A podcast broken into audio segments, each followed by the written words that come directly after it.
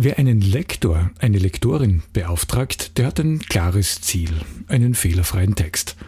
Genau das bietet ein gutes Lektorat. So simpel und einfach das klingen mag, so genau soll man sich vorher überlegen, wie diese Partnerschaft auch wirklich gut gelingt. Denn es gibt einige Dinge, die das Lektorat vorher wissen sollte. Und es ist sinnvoll zu definieren, was genau gemacht werden soll. Das erspart unliebsame Überraschungen die möglicherweise später auftreten könnten.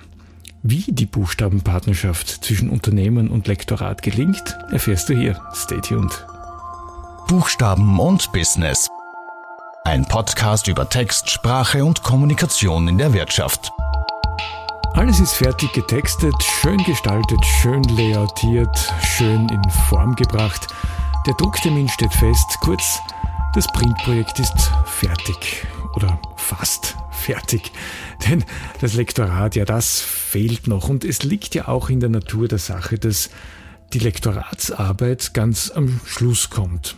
Zumindest ist das so die gängige Praxis, die ich auch kenne. Denn eines ist ja bei allen Publikationsprojekten gleich. Es ist immer zu wenig Zeit oder man steht immer unter Zeitdruck. Aber wenn die Zeit auch noch so drängt, es ist sinnvoll, sich zu überlegen, was das Lektorat eigentlich leisten soll, was es tun soll und bis wann es das tun soll.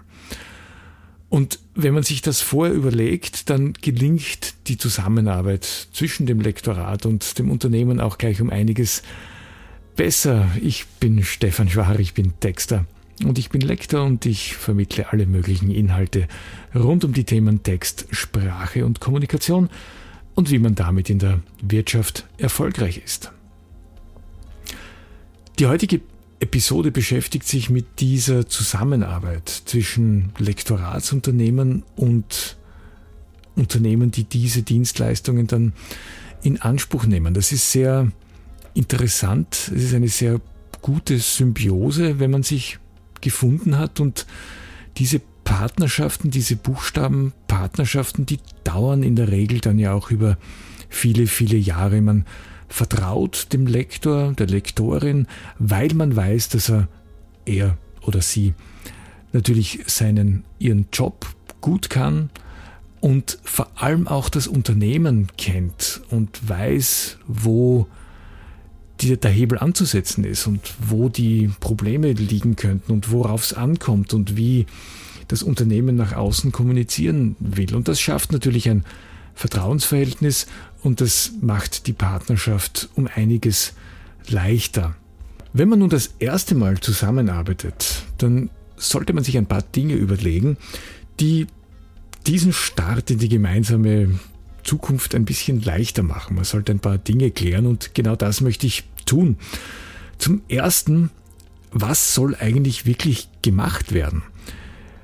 Oft ist es so, dass Lektoren und Lektorinnen kontaktiert werden, um natürlich einen Text fehlerfrei zu machen. Und das klingt dann immer ein bisschen unterschiedlich. Ja, manchmal heißt es, ja, wir brauchen da wirklich ein gutes Lektorat. Und das reicht bis hin zu, ja eh nur mal schnell drüber lesen und es kann ja eigentlich eh nicht viel sein, weil es hat ja eh schon der und der und die und die und so und so äh, auch äh, gelesen und eh nur einmal ganz kurz schauen, obwohl wirklich auch alles passt. Da muss man schon einmal nachfragen und, und sich die Frage stellen, okay, was bedeutet das jetzt? Was, was soll genau gemacht werden? Ist das dann ein Lektorat, also eine quasi das komplette Set an allem, was dazugehört, stilistische ähm, äh, Beratung, ähm, natürlich das Ausbessern von Fehlern, natürlich das Überprüfen der Inhalte, natürlich auch vielleicht den einen oder anderen typografischen Hinweis oder auch grafischen Hinweis, den man aufgrund der Erfahrung vielleicht auch geben kann. Also das Lektorat auf der einen Seite oder ist es vielleicht nur ein Korrektorat? Das bedeutet, dass der Text schon von vielen Menschen im Unternehmen gelesen wurde, dass wahrscheinlich auch sehr viele Menschen daran mitgeschrieben haben, dass nur mehr sehr wenig zu ändern ist und dass man vielleicht nur mehr wirklich danach trachten muss, dass kein Fehler drinnen ist. Das ist total okay. Also diese beiden Punkte, die kommen eigentlich immer wieder vor, das Lektorat auf der einen Seite und das Korrektorat auf der anderen Seite. Meistens verschmilzt sie auch ein bisschen so im, in der Benennung. Also auch wenn man vielleicht nur ein Korrektorat braucht, sagt man trotzdem oft auch Lektorat und sagt halt dann dazu, was man eigentlich wirklich genau braucht. Also das zu klären ist absolut sinnvoll, weil man dann viel mehr davon ausgehen kann, dass man auch das bekommt, was man wirklich auch haben möchte. Also Punkt eins, was soll gemacht werden? Punkt zwei, was muss das Lektorat genau wissen, um diese Aufgabe zu erfüllen? Da geht es um firmeninterne Schreibweisen. Wie geht das Unternehmen mit Formulierungen um? Wie geht das Unternehmen mit äh, generell mit ihrem mit seinem Corporate Wording um, also mit der firmeneigenen Schreibweise? Gibt es da etwas, was niedergeschrieben ist? Da hat das Lektorat oft eine aufklärerische Funktion, indem die Frage nach Corporate Wording Richtlinien von Unternehmen sehr, sehr oft verneint wird. Da heißt es dann, nein, sowas gibt's eigentlich noch nicht. Wir haben das so jetzt so ungefähr, wir wissen so ungefähr, wie wir das machen. Und das kann auch für das Lektorat durchaus ein, ein Ansatzpunkt sein, vorzuschlagen, das jetzt doch auch endlich anzugehen. Und das stößt meistens auf Zustimmung, weil man dadurch etwas endlich in den Griff bekommt, woran man vielleicht schon einige Jahre auch arbeitet oder, oder was man ständig vor sich herschiebt. Also das Corporate Wording ist jetzt, jetzt äh, nichts, was jetzt wahnsinnig komplex und kompliziert sein muss, aber es regelt eben genau die Schreibweisen, die für ein Unternehmen wichtig sind. Und das muss man als Lektor natürlich wissen, wie diese Schreibweisen aussehen. Der dritte Punkt, der wichtig ist, wie sollen die Korrekturen eigentlich gemacht werden? Und das ist sehr, sehr wichtig, dass man das vorher klärt, wie ein Lektorat aussehen soll. Da gibt es unterschiedliche Möglichkeiten. Die gängigste Variante ist eine Korrektur in einer PDF-Datei. Man bekommt das PDF, wunderbar, man sieht, wie das Dokument aussieht ähm, und macht als Lektor oder als Lektorin dann die Korrekturen drinnen. Und zwar idealerweise so, dass sie nachvollziehbar sind und vom Grafiker bzw. der Grafikerin auch ähm, fehlerlos eingebaut und übernommen werden können. Es gibt natürlich auch die Möglichkeit, dass man das vorher im, in einem Word-Dokument korrigiert. Das hat den Vorteil, oder dass man nur ein Word-Dokument korrigiert. Das passiert natürlich auch die Kombination aus Word und PDF, das ist natürlich ideal, weil dann hat man zwei Durchgänge. Und das eliminiert die Fehlerquote natürlich enorm oder drückt sie enorm nach unten. Eher selten sind heutzutage handschriftliche Korrekturen, wobei ich auch noch Kunden habe, die gerne handschriftliche Korrekturen haben.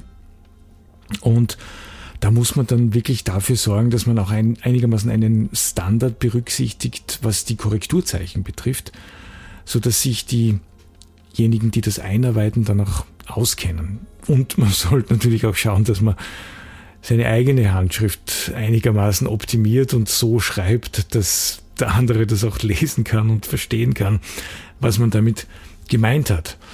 Dann gibt es eine sehr praktische Möglichkeit, das einfach direkt in dem Grafikprogramm zu machen. Also heutzutage in aller Regel in InDesign setzt natürlich voraus, dass man sich als Lektor damit auskennt, dass man weiß, wie man damit umgeht und es lässt sich wahrscheinlich auch nur schwer vermeiden, dass man direkt dorthin geht, wo die Korrekturen stattfinden sollen. Also ich habe das beispielsweise bei Magazinen, wo ich in die Redaktion gehe und dort im InDesign-Programm korrigiere. Das hat den Vorteil, dass man alle Schriften hat, denn das ist immer ein bisschen ein Problem, dass man möglicherweise Schriftarten auf dem eigenen PC oder dem eigenen Mac nicht hat, die aber in diesem Druckwerk erforderlich sind. Sehr, sehr angenehm und für mich eigentlich eine der tollsten Arten zu korrigieren ist Korrektur in InCopy. InCopy ist ein Teil von Adobes CS Suite, wo also auch InDesign dabei ist. Und InCopy hat, ähm, ist speziell dafür gemacht, dass Korrektoren, Editoren, also sprich Schreiber und äh, Korrekturleser damit arbeiten können. Die können nämlich den Text korrigieren, auch Spationierungen vornehmen, äh, Abteilungen richtig setzen, aber sie können keinen Schaden bei der Grafik anrichten, denn das ist blockiert für diese Nutzung. Das ist sehr, sehr praktisch und ich wundere mich eigentlich, warum das relativ selten gemacht wird. Ich habe bei der Korrektur von Magazinen oder von wirklich umfangreichen Druckwerken eigentlich sehr gute Erfahrungen mit InCopy gemacht, weil das sehr, sehr praktisch ist. Der Grafiker oder die Grafikerin bekommt mehr oder weniger ein fertiges Dokument zurück und muss sich nicht mehr darum kümmern, wie die Korrekturen jetzt erfolgen müssen, weil das alles der Lektor schon im Alleingang gemacht hat. Ich werde eigentlich nicht müde, das meinen Kundinnen und Kunden auch zu empfehlen, dass sie mit InCopy arbeiten und ja, schon langsam wird es ja auch, es werden immer mehr, die das dann auch machen. Also die Art und Weise, wie korrigiert wird, ist ganz, ganz wichtig. Und ebenso wichtig ist auch zu klären, wie die Korrekturphase ablaufen soll. Ich habe es vorher schon erwähnt, gibt es nur einen Durchgang im PDF-Dokument, gibt es zwei Durchgänge, indem man vorher ein Word-Dokument korrigiert und danach noch einmal ein PDF-Dokument korrigiert, gibt es, wenn man PDF-Korrekturen gemacht haben, hat noch einen Durchgang, wo man schaut, ob die Korrekturen auch richtig eingearbeitet wurden. Es kann natürlich immer was passieren, man kann was übersehen und es können auch Probleme beim Einarbeiten entstehen. Deswegen kann es sinnvoll sein, diese PDF-Korrekturen sich noch einmal anzuschauen, beziehungsweise nach der Einarbeitung noch einmal ein PDF durchzusehen. Wichtig ist auch den Ablauf zu klären. Also, ich habe es vorher schon kurz angesprochen. Wie viele Korrekturdurchgänge gibt es? Gibt es nur eine Möglichkeit, im PDF zu korrigieren? Gibt es zunächst eine Korrektur in einem Word-Dokument und dann bekommt das Lektorat die PDF-Datei? Gibt es nach der Erstkorrektur im PDF noch eine PDF-Korrektur, um wirklich ganz auf Nummer sicher zu gehen?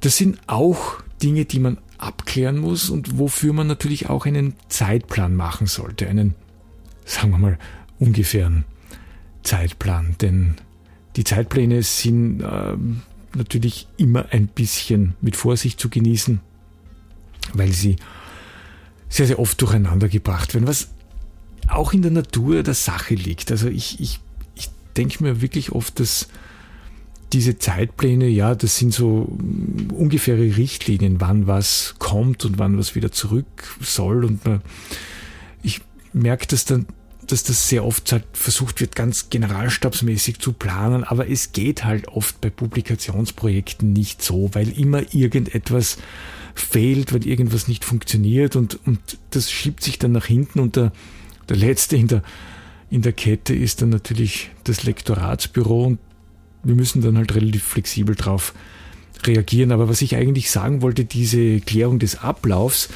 das sollte man auf jeden Fall machen, egal wie der Zeitplan ist. Ähm, wirklich zu sagen, ich, es gibt jetzt eine Korrektur in einem Word-Dokument, dann kommt das noch einmal in PDF und dann gibt es noch eine. Oder man sagt, man macht nur eine Korrektur in einem PDF-Dokument und weil die Zeit nicht reicht oder was auch immer. Das ist wichtig, dass das definiert ist. Das hängt natürlich nicht nur von der Zeit ab. Es ist durchaus auch abhängig vom Umfang und auch von der Komplexität und, und auch von der Art der Publikation. Ähm, ein, ein, ein, ein, eine Imagebroschüre eines Unternehmens, wo lang dran gearbeitet wurde, da wird natürlich eher Wert drauf gelegt, dass da wirklich kein Fehler ist, als, als jetzt eine, eine, eine schnelle, publik, anlassbezogene Publikation, die ähm, äh, eigentlich in, in zwei Wochen schon wieder vergessen ist, weil sie nicht die Wertigkeit hat, die oder, oder weil sie nicht die Dauer hat, die jetzt die angesprochene Image-Broschüre hat. Ja, und der letzte Punkt, das ist eben wirklich der Zeitplan. Das spielt natürlich da auch eine ganz, ganz große Rolle.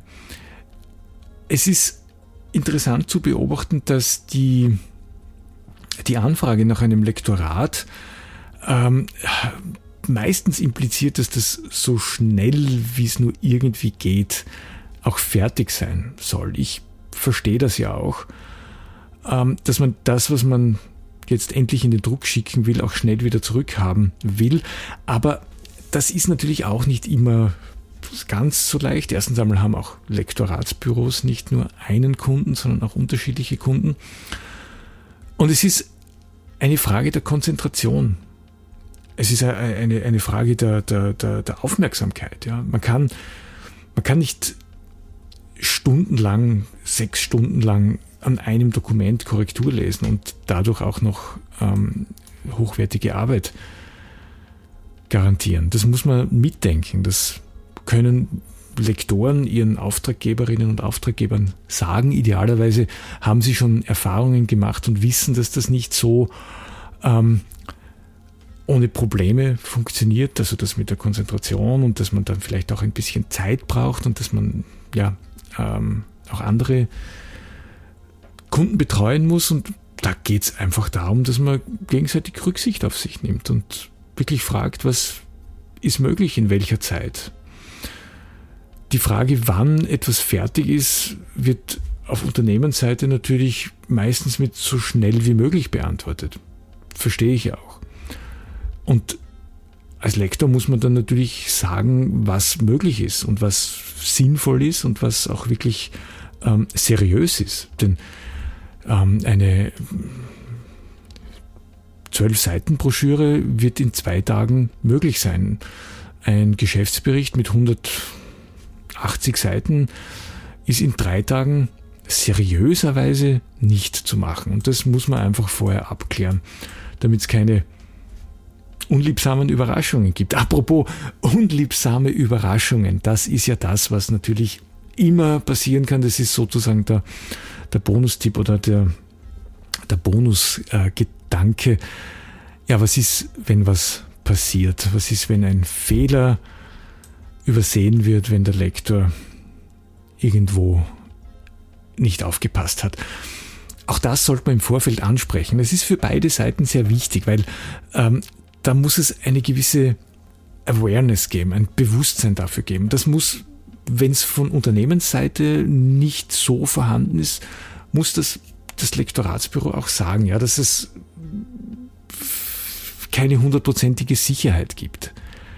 Vor allem wenn der Druck hoch ist und vor allem, wenn schnell gearbeitet werden muss, weil das Lektorat ist ja so, ist ja keine Carwash, wo man einen, einen den Text reinschiebt und dann wird es vorne und hinten und oben und unten und rechts und links geputzt, gesaugt und äh, wieder äh, der Staub wird weggeblasen und was weiß ich.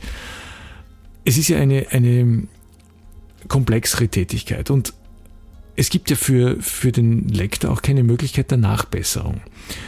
Wenn wie vorher erwähnt, eine Korrektur in einem PDF-Dokument stattfindet und man sieht das nicht mehr, weil es schon dringend in Druck gehen muss, dann kann der Lektor, die Lektorin das ja auch nicht mehr nachbessern, nicht mehr ausbessern. Wenn der Fehler übersehen wurde, dann ist er übersehen worden. Und das heißt aber nicht, dass der Lektor schlecht gearbeitet hat. Sagen wir, es ist einfach, ähm, ja, menschlich, dass solche Fehler passieren. In jedem anderen oder in vielen anderen Bereichen kann man dann das nachbessern und kann man sagen, okay, kein Problem, ich mache das noch einmal.